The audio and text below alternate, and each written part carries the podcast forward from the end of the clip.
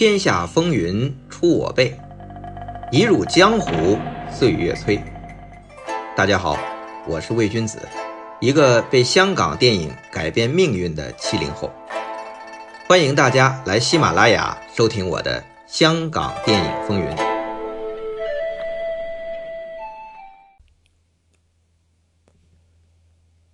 话说上世纪五六十年代的香港影坛。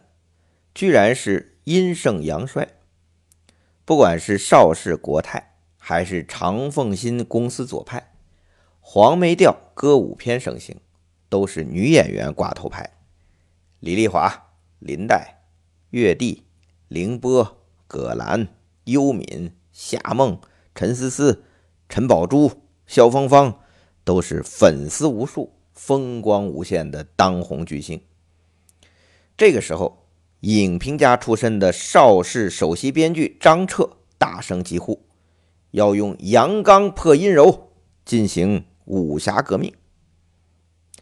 但有句老话说得好啊，“纸上得来终觉浅，绝知此事要躬行。”书生论剑，犹如蜀道之难。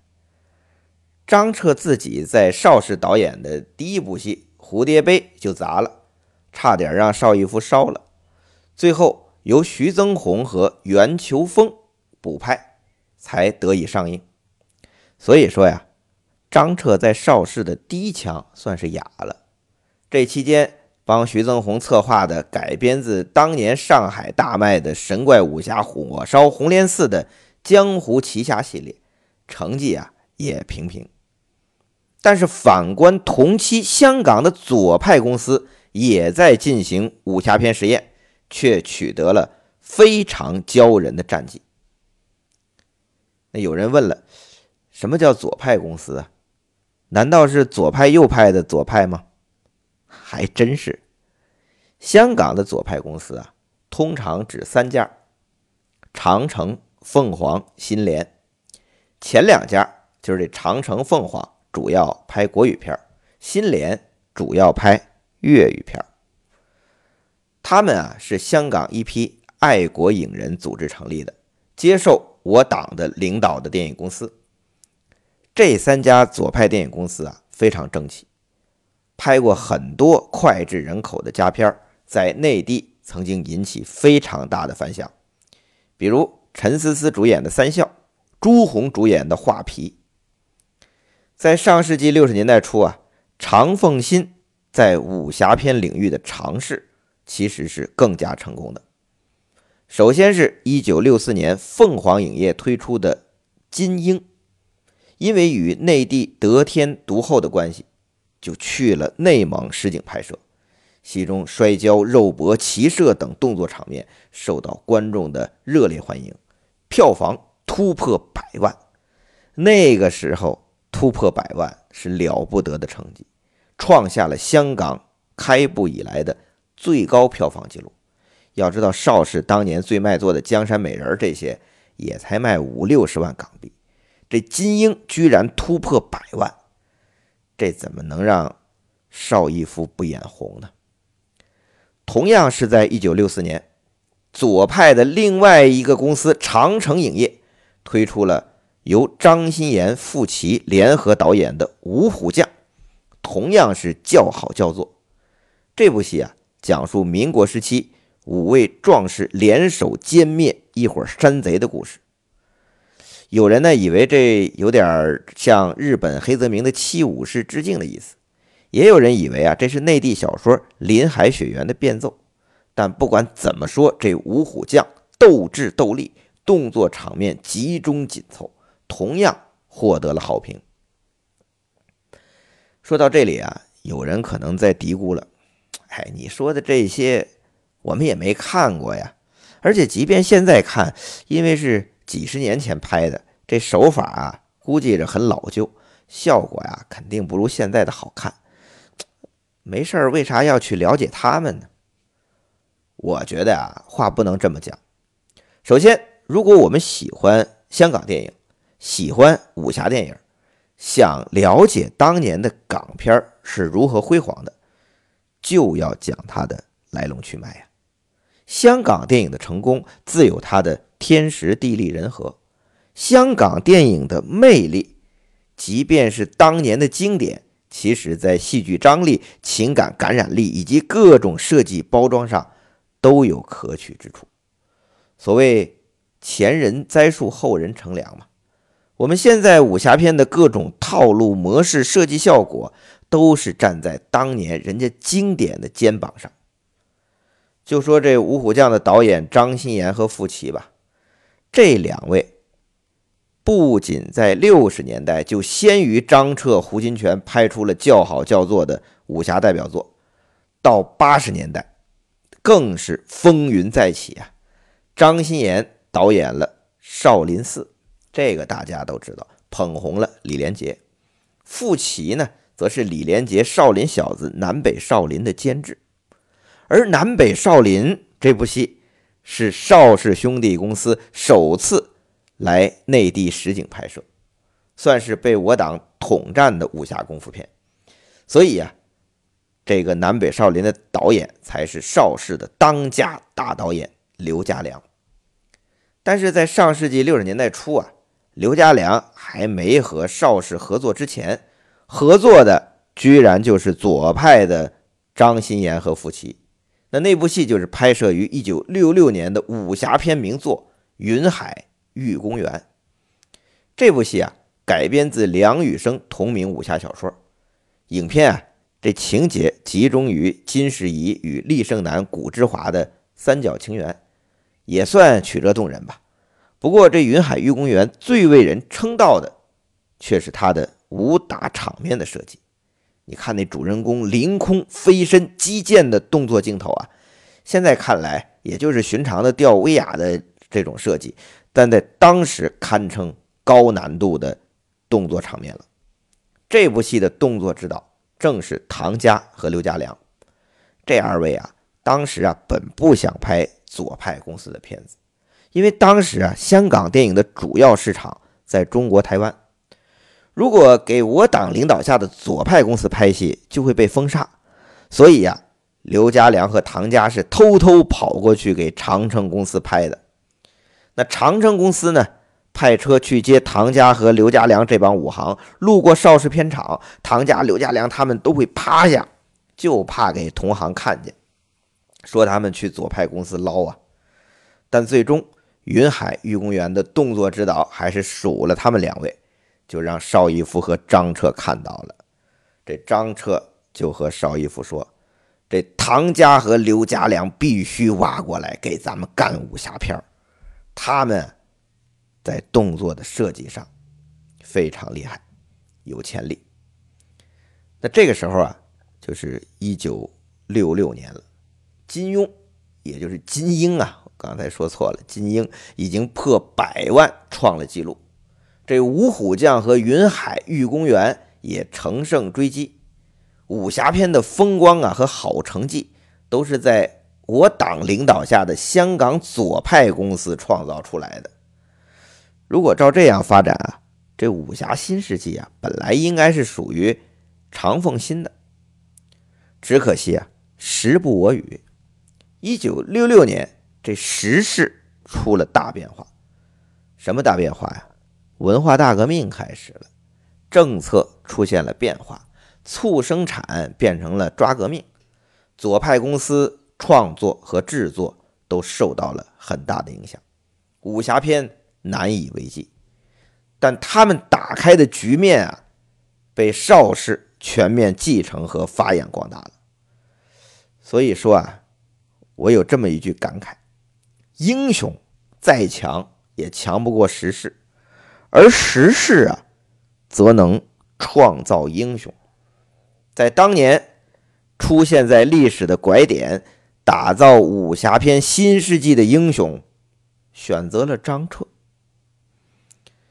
那同样在一九六六年，我们要说回这张彻了。我们这一讲的主角，他再次向最有权力的导演岗位发出了冲击。你想啊，作为一名影评家、一名编剧，经历了《野火》和《蝴蝶杯》的两次失利后，能否做一个合格的导演？成败在此一举。但邵氏给的条件啊也不怎么样，黑白片不能进邵氏片场拍，给你几个新人，就是张彻开班招的几个武侠的新演员，王宇、罗烈、郑雷。罗烈啊还好点他本来是南国剧团的学生，和岳华、郑佩佩、陈鸿烈是一挂。那王宇啊就是一个四肢发达、精力过剩的生瓜蛋子，结果啊让他演男主角，哎。这部限于条件制作粗陋的黑白片，就是《虎侠奸仇》。这部戏啊，明显带有实验性质，力求摆脱当时武侠片城市化、舞台化、虚假化的弊病，镜头画面极具真实感。按照王宇的话说呀，这这基本上就靠他和罗烈两个真刀真枪的打。一般的套招就是低头闪腰扭转，这部戏没有套招，就是真打刀，用真刀把风给磨掉，非常重，一把刀差不多有十公斤。王宇这种壮汉啊，一只手都抡不动，而且啊，这真打就容易真受伤，受伤就停，养几天伤好了再打，就是用这种笨办法打造真实的画面。结果这虎侠奸仇出来虽然寒酸，但那种真实感还是让观众 get 到了。所以在当时啊，卖了四十多万港币，虽然比不上这金庸的金鹰啊，我这每次这个金庸金鹰发音都不准。金鹰再强调一遍，虽然比不上金鹰的破百万破纪录，在当时而言呢，也算不错。张彻，做导演这事儿算是稳住了。那到了一九六七年，当时的香港影坛这市场啊，受大气候的影响，其实啊很不景气，很多电影院都关门了。但就在这个低迷的时刻，张彻筹划已久的导演力作《独臂刀》上映了，气势如虹，票房狂卖过百万。之后数年，张彻导演的电影几乎步步。过百万，这个在当时啊，这个这个记录啊是别人破不了的。步步过百万，相当于现在我们内地步步过亿。那张彻也就成为名副其实、名噪一时的百万大导演。同时啊，他还捧红了王宇这位百万小生，以及性格演员罗烈，这也是张彻的第一代大弟子。之后。姜大卫、狄龙、陈观泰、傅生、戚冠军、王忠、李修贤、郭忠、姜生、罗莽、孙健、钱小豪，你看这么多吧，数代弟子层出不穷，也带动了后来李小龙、岳华、陈星、黄家达大批动作男演员的前仆后继，这算是彻底扭转了之前香港电影女星挂头牌的局面。变成了以阳刚男星为市场主流的新格局。所谓“独臂刀”开创武侠新世纪，也有这个意思在里面。那说到《独臂刀》这部电影的故事啊，编剧倪匡啊，就毫不脸红的毫不讳言，这创意就来自金庸的《神雕侠侣》。什么故事呢？就是小师妹联合两位师兄，百般刁难男主角，最终由爱生怨。斩去了男主角王宇的右臂，变成了残废的男主角。这男主角本想退隐江湖，了却残生，但不能保护救他的民女呀，怎么办呢？就发愤图强，终于练成了独臂神刀，也因此救师门与水火。虽然这剧情啊也不算特别出奇，但张彻拍的确实是张力十足，独臂。断刀残谱交织成男主角内心复杂的情感世界，再加上相当暴力精绝的动作设计，非常有感染力。弟子遭常被神魔的党羽沿途拦截，来迟一步，请师傅恕罪。刚儿，我们今天已经一败涂地了，你还来干什么？师恩深重，弟子要不能解救师门危难，也甘愿同死。所以啊，这独臂刀的成功也离不开唐家和刘家良配合默契的动作设计。张彻看到他们两人帮左派公司设计这云海玉公园，就把他们给挖过来拍独臂刀。这戏中的动作设计啊，比如说王宇以其人之道还治其人之身的这长短刀破敌，长臂神魔忘记王宇右臂已断的致命失误的细节设计，即便现在来看啊，这设计也相当出彩，而且啊。唐家和刘家良也都遵从张彻对于他自己武侠片风格的设定，也就是张彻和他们说的：“我不要你们左一刀右一刀低头跳起来那种舞台化模式化的套招，我要的是真实感。”那唐家和刘家良就根据张彻的要求，结合南派拳脚、北派跟斗这种动作套路，走出了一条全新的动作风格。为后来香港动作电影独步世界奠定了基础。那从《独臂刀》开始，一直到一九七四年，也就是张彻在邵氏，也就是也算是整个香港影坛这张彻最辉煌的，算是八年的时间，拍的戏啊都是唐家和刘家良担任动作指导，所以这二位算是张家班的。御用武指。那对于香港的老片儿啊，我以前都是通过看录像厅啊，后来买 DVD，想在大银幕上看啊，就是后来成年之后就需要通过影展的经典重映了。那在二零零八年上海国际电影节正好重映《独臂刀》，哎，我这影迷啊，才有机会得见这部开创武侠新世纪的。张彻代表作，这《独臂刀》这 DVD 啊，其实我在当时啊早就看过很多遍了。但毕竟是上世纪六十年代的电影，这镜头语言、情节、节奏以及表演方式啊，难免给人过时之感。就算我这邵氏算是资深影迷了吧，在重温大银幕前，其实也有点担心。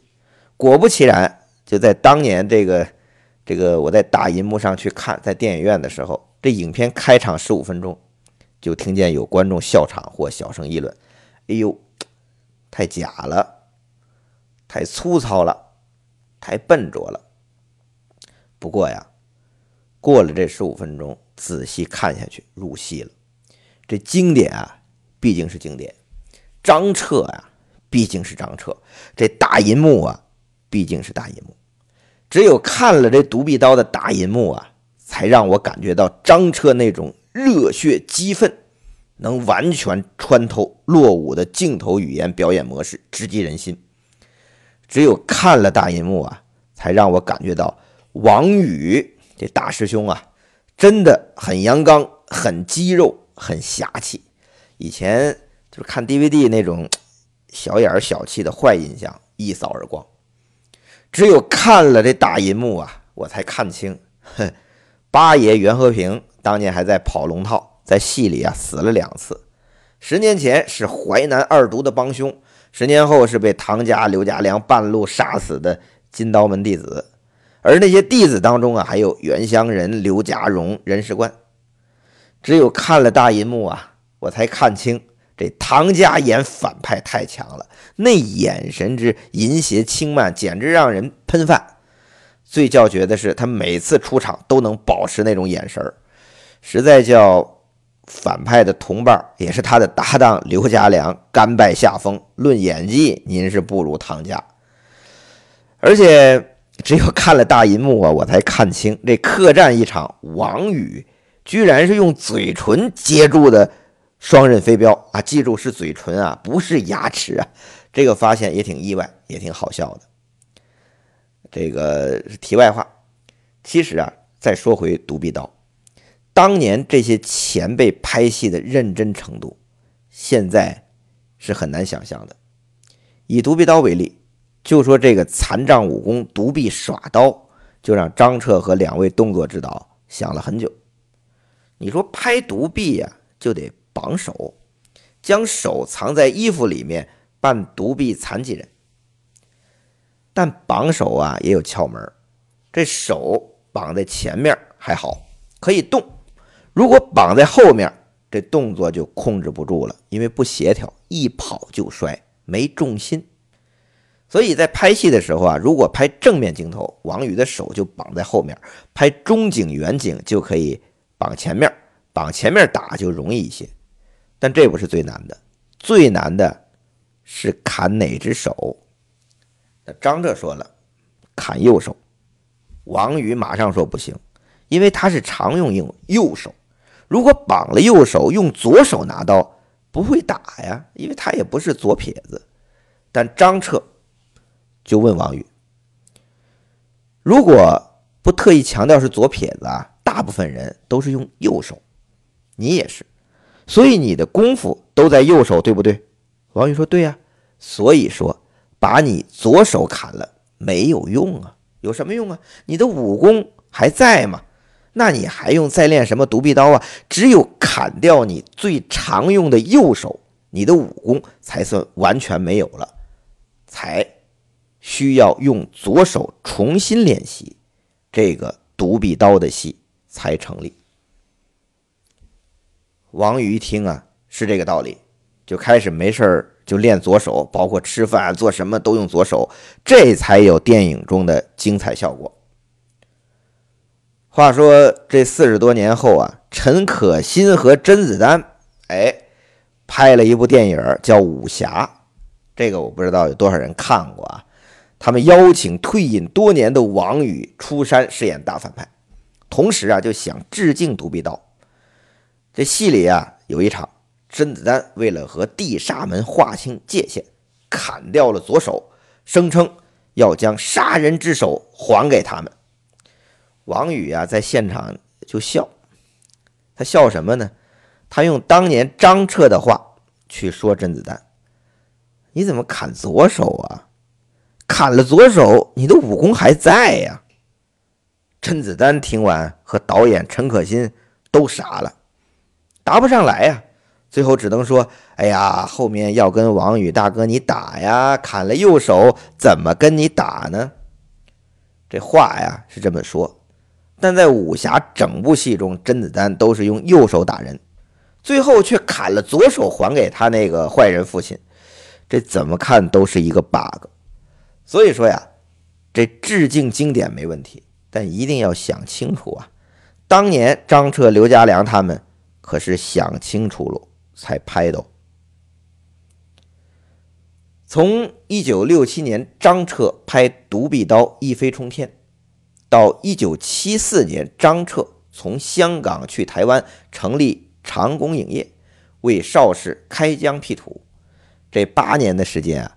张彻在邵氏可以说是呼风唤雨，在整个香港影坛可以说是独霸一方，因为拍的戏都卖座，捧谁谁红。除了唐家、刘家良两大御用武指，王宇、罗烈、江大卫、狄龙、陈观泰、傅声三代弟子全都大红大紫。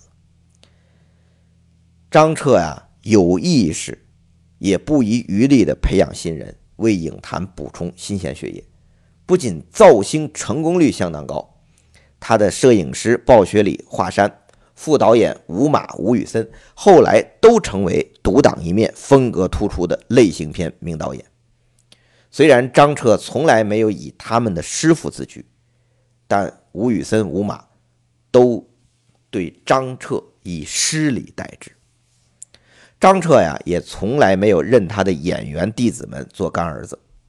但是，在二零零二年张彻的葬礼上，姜大卫带着张门众兄弟在张彻的灵位前跪下，他忍泪说：“导演生前说过，他并没有收什么干儿子，我们这一群也没当面叫过他。现在我代表大家在灵前。”叫一声“干爹”，然后姜大卫率大家跪下磕头，场面十分感人。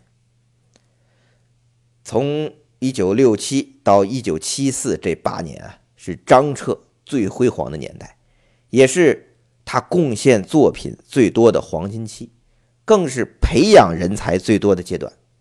这个时期就是香港影坛众所周知的邵氏片场张家天下。张家班威名赫赫，先有了张家班，才有了后面的刘家班、洪家班、程家班、袁家班。但后边这四个基本都是兄弟班。这跟张彻这张家班比起来，人家是以张彻为首，几大导演为辅，几代明星弟子云集，这规模一比啊，不可同日而语。也正因如此。才有了我们前文说的，一九八九年，张家班弟子，包括仰慕者徐克、好友黄沾、倪匡一起庆祝张彻从影四十周年，义务拍的这部《义胆群英》，可谓是有情有义。但除了这个情和义之外呀，张彻能走到屹立影坛四十年不倒，其实啊。还是经历了很多对手和恩仇的。作为邵氏的一代权臣，这是他导演之外另外一个称谓——一代权臣。他不仅他的对手，他曾经的朋友，甚至是他张家班的徒弟班底，对他都有很多层面的评价。张彻的手腕啊，可不简单呢。那他是怎么一路过关斩将？甚至折戟沉沙呢？有兴趣的，请听下回。